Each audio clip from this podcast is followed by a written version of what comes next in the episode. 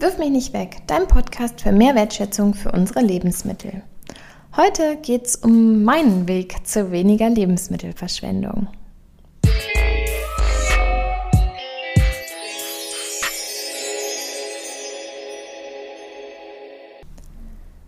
Hallo zusammen, schön, dass ihr wieder zuhört. Ich habe heute mal keinen Gast dabei und möchte euch einfach ein wenig von meinen Erfahrungen und Erlebnissen hin zu weniger Lebensmittelverschwendung erzählen. Bei mir hat das Ganze angefangen, als ich 2014 in das Projekt Wirf mich nicht weg am Umweltzentrum eingestiegen bin. Ähm, ich habe vorher Ökotrophologie studiert und mich schon immer viel mit Ernährung, Lebensmitteln und auch mit Nachhaltigkeit so nach und nach zu beschäftigen. Und ähm, ja, mir war dieser Aspekt der Verschwendung vorher gar nicht so wirklich bewusst. Aber ich habe dann ja angefangen in dem Projekt und ähm, in dem Projekt ging es darum, das Thema Lebensmittelverschwendung auch an Schulklassen weiterzugeben. Und ich habe mir überlegt und ja, Gedanken dazu gemacht, wie man jetzt so ein schwieriges Thema eigentlich für Sekundarstufe, aber auch für die Grundschule herunterbrechen kann. Und ja, so bin ich dann mehr und mehr in das Thema eigentlich eingestiegen. Am Anfang standen für mich da einfach die Zahlen. Damals kam eine Studie heraus, wo man davon ausging, dass ungefähr 82 Kilogramm Lebensmittel pro Person in Deutschland in der Tonne landen. 82 Kilo, für die man bezahlt hat, die man angebaut und angepflanzt hat und ja, das dann einfach so weggeworfen wird. Mich hat damals auch der Film Taste the Waste von Valentin Thurn ganz stark beeindruckt, weil dort einfach diese Massen dargestellt werden. Es wird einfach gezeigt, wie viel in der Bäckerei abends übrig bleibt, wie viel ja, der Bauer auf dem Feld liegen lassen muss. Und das hat mich unheimlich beeindruckt und ja, dazu angespornt, auch was dagegen zu tun. Ich habe mich am Anfang viel mit der richtigen Lagerung dann von Lebensmitteln befasst, geschaut, was man da schon dann gegen die Verschwendung unternehmen kann. Ich habe versucht, alles vor Ablauf der Haltbarkeitsdaten zu verbrauchen und auch mal einen Joghurt über das Datum hinaus gegessen. ähm, mit dem Auge-Nase-Mund-Check kann man das halt ja wirklich problemlos machen und merkt auch ziemlich schnell, wenn mal was nicht mehr so gut ist. Zum Beispiel einen Apfelmus hatten wir mal. Da hat man dann doch gemerkt, dass es so ein bisschen auf der Zunge gebitzelt hat. Also ja, da versuche ich mich immer mehr und mehr auf meine Sinne dann auch zu verlassen und auch Sachen halt darüber hinaus nochmal zu essen. Was mir auch ganz wichtig ist, ähm, ist eigentlich das Kochen und Verarbeiten von Lebensmitteln. Ich habe da viel, viel Spaß dran auszuprobieren und mir auch ja, Rezepte für Lebensmittel auszudenken, die bei mir so rumliegen. Ist wirklich manchmal wie so eine Challenge, dass ich keine Lust habe, einkaufen zu gehen und dann einfach überlege, was kann ich denn jetzt noch mit meinen Resten so machen, ohne dass ich noch was dazu brauche. Dafür ist natürlich eine gute Vorratshaltung ganz wichtig. Damit ich auch so Reste immer mal wieder verarbeiten kann, habe ich beispielsweise immer ein bisschen Obst und Gemüse im Tiefkühler, trockene Produkte wie Linsen, Nudeln und Reis im Vorrat, dazu vielleicht noch passierte Tomaten oder auch Kokosmilch und ja, schwupps kann man sich daraus was überlegen und ähm, noch was Leckeres daraus kochen, wenn man so ein bisschen so einen Grundstock an Sachen da hat und ähm, ja, auch sehr kreativ an die Sache herangeht. Nach Rezept kochen kann ich übrigens nicht so gut. ja, ich schaue dann immer, dass ich halt wirklich viele Sachen verbrauche, dass vielleicht der letzte Rest an Frischkäse noch in eine Nudelsoße kommt oder dass ich aus dem Wasser von den Gewürzgurken noch eine Salatsoße mache. Also ähm, ja, irgendwie kreativ schaue, was könnte wo noch reinpassen. Mhm. Neulich hatte ich zum Beispiel noch so einen Rest ja, Barbecue-Soße gemacht und die kam dann in, auch in eine Nudelsoße noch mit rein, mit ein bisschen Räuchertofu und äh, ja, hat irgendwie einen ganz interessanten Geschmack nochmal gegeben. Ich schaue auch immer so, was sich bei mir halt anhäuft. Manchmal zum Beispiel Marmeladengläser, die dann offen sind oder auch die einfach noch im Vorratsschrank stehen ich koche total gerne Marmelade, weil ich auf der einen Seite denke, ach, wenn ich noch Obst übrig habe, dann kann ich doch eine leckere Marmelade daraus machen. Man kann die auch immer schön verschenken zum Beispiel oder ich bekomme auch viel Marmelade geschenkt. Und dann ja, gehe ich auch mal auf die Suche nach so Resteverwertungsrezepten. Habe jetzt neulich auch wieder was ganz Spannendes gelesen. Statt einem Marmorkuchen zu backen, ähm, kann man nämlich auch einen Marmeladenkuchen backen. Den ähm, ja, werde ich auf alle Fälle noch ausprobieren. ja, so kann man dann irgendwie immer schauen, ne? was habe ich viel übrig, was kann ich daraus noch machen und wie kann ich es irgendwie noch weiter nutzen. Ja, das macht mir einfach Spaß und ich freue mich, wenn ich dann nachher weiß, ach ja, guck mal, jetzt hast du das Pöttchen leer und den Rest noch aufgebraucht. Das ist irgendwie ein schönes Gefühl. ja, Reibekäse wurde bei mir auch eine Zeit lang viel schlecht. Ähm, das ja, habe ich dann einfach angefangen einzufrieren. Dann kann man den einfach gefroren auf die Lebensmittel zum Überbacken benutzen. Ähm, ist super. Ja, mich hat es einfach halt geärgert, wenn Sachen schlecht werden. Und dann habe ich gezielt gesucht, was kann ich dagegen tun. Mm. Bei mir war es beispielsweise auch so, dass ich ähm, Brot gerne selber backe. Und das ist dann oft doch ein bisschen zu viel. Dann habe ich angefangen, einfach direkt, ne, wenn ich es aufschneide, um mir was fürs Frühstück zu schneiden, dass ich dann direkt ein paar Scheiben mehr mit abschneide und die einfach direkt schon einfriere und dann fürs nächste Mal habe.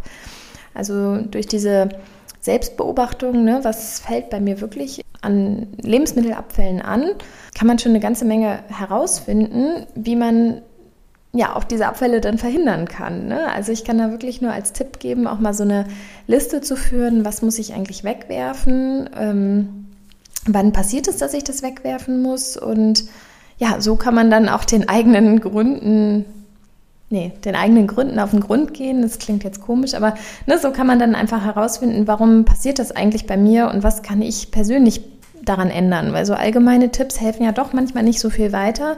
Man muss schon bei sich selber anfangen. Mir hat es dann irgendwann nicht mehr gereicht, diese Tipps zum Lagern und haltbar machen oder zum Verwerten, sondern ich habe dann auch angefangen, die Zero Waste Küche auszuprobieren oder From Leaf to Root, vom Blatt bis zur Wurzel, welche Schalen, Stängel und ähm, anderen Dinge füllen eigentlich meinen Biomüll? Und habe dann angefangen, auch daraus Sachen zu verwerten. Die Apfelschalen beispielsweise, wenn man einen Apfelmus kocht, kann man ja, einfach mal trocknen und dann für einen Tee noch wieder auskochen oder einfach so auch naschen. Orangenschalen ähm, kann man die, die, die Schale direkt abpielen und daraus noch einen Orangenschalen Zucker machen, den man wieder zum Backen verarbeiten kann. Ich trinke einfach gerne ähm, so selbstgepressten Orangensaft und dabei bleibt ja immer ziemlich viel übrig. Und da kann ich dann ähm, ja die Schale nochmal abmachen und das Ganze dann so auch weiter benutzen. Und falls ich da mal keine Lust zu habe oder genug Orangenzucker zu Hause ist, kann ich auch ähm, diese ausgepresste Schale einfach mal mit in den Geschirrspüler geben. Dann hat man noch ja auch ein bisschen besseren Duft da drin.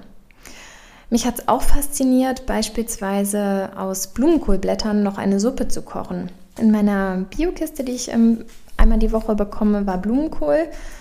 Und der war nicht wirklich groß, kostete aber bestimmt irgendwie um die 4 Euro. Und wenn ich dann nur den Kohl esse, ist es relativ viel Geld, finde ich.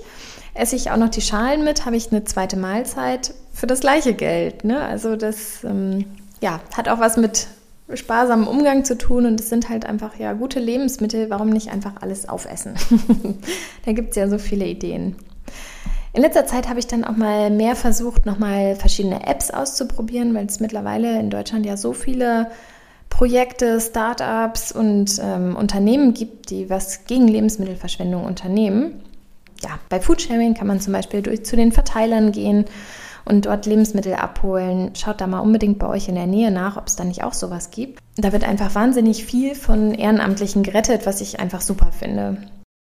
Dann habe ich jetzt immer öfters auch im Supermarkt mal die Gläser von Knödelkult gesehen. Die retten altes Brot aus Bäckereien und ähm, kochen daraus, oder ja, kochen oder backen, ich weiß es nicht genau, kochen daraus Knödel, die sie dann in Gläsern verkaufen. Gibt es in ganz vielen verschiedenen Geschmackrichtungen und habe ich auch schon verschenkt, um auch wieder andere darauf aufmerksam zu machen oder halt auch mal selber gegessen und ausprobiert. Knödel kann man übrigens auch super mal selbst ausprobieren zum Kochen, aber man kann halt auch mal die Knödel im Glas versuchen. Dann habe ich auch Too Good To Go ausprobiert. Hier in der Nähe ist da eine große Biobäckerei und da kann man dann so eine Überraschungstüte über die App kaufen. Und da waren ganz viele Brote und Brötchen drin und da muss man ja tagsüber auf der Hut sein Und dann kann man diese Magic Bags bestellen und dann halt abends zu einer gewissen Uhrzeit kurz vor Ladenschluss abholen.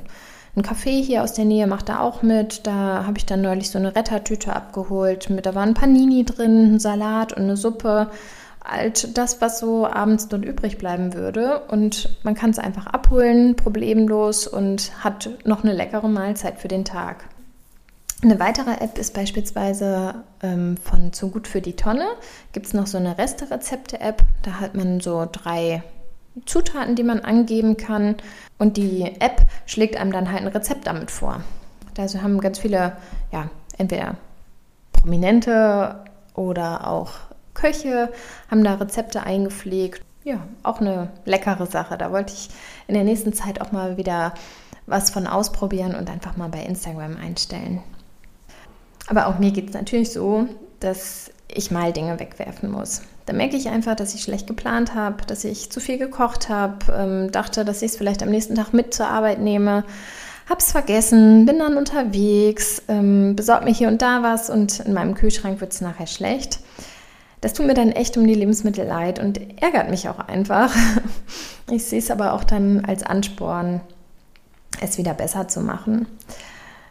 Mir hilft wirklich dann eine bessere Planung, dass ich beispielsweise mir für die nächsten drei Mahlzeiten überlege, was möchte ich da eigentlich kochen, ähm, was brauche ich dann wirklich, was muss ich dann einkaufen. Und dann laufe ich nicht durch die Regale und denke bei jedem Teil, ach, das könnte ich auch mal wieder essen. Außerdem hilft mir diese Planung eigentlich auch, dass ich mal ja andere Rezepte aus Zeitschriften oder Büchern ausprobiere und mir da auch dann mal was Schönes überlege und sage, ach Mensch, ne, das sieht irgendwie total gut aus und meistens hat man die Sachen dann ja nicht dafür da, wenn man so eine Rezeptzeitschrift durchblättert. Und dann ähm, versuche ich auch manchmal gezielt halt dann für solche Sachen einkaufen zu gehen. Ich denke mir, dass es beim Thema Lebensmittelverschwendung vermeiden so ist, wie ähm, auch in der, der vorherigen Podcast-Folge mit Verena besprochen. Und zwar, dass einfach jeder Schritt zählt. Anfangen ist einfach nur wichtig und auch am Ball bleiben planen, lagern, essen, anderweitig verwerten. Das sind so da die Schlagworte. Und wenn man dann doch mal zu viel hat, dann bringe ich es einfach mit ins Büro oder auch ja mal ein Stückchen Kuchen zu den Nachbarn rüber, wo dann einfach noch vieles weggeht. Mich persönlich hat auch der Umweltaspekt maßgeblich beeinflusst. Bin naturverbunden, versuche ja Müll zu vermeiden, nehme meine Trinkflasche und meinen Einkaufsbeutel meistens mit. Ich versuche beim Putzen auf nachhaltige Reiniger zurückzugreifen oder auch meine Wäsche mit Ökowaschmitteln zu waschen, esse vegetarisch, versuche Energie zu sparen und richtig zu heizen und zu lüften. Beim Autofahren müsste ich noch einiges besser machen, aber wenn ich mir dann überlege, welche Auswirkungen die Vermeidung von Lebensmittelverschwendung auf die Natur hat, dann kann man allein hier schon so viel für die Umwelt machen.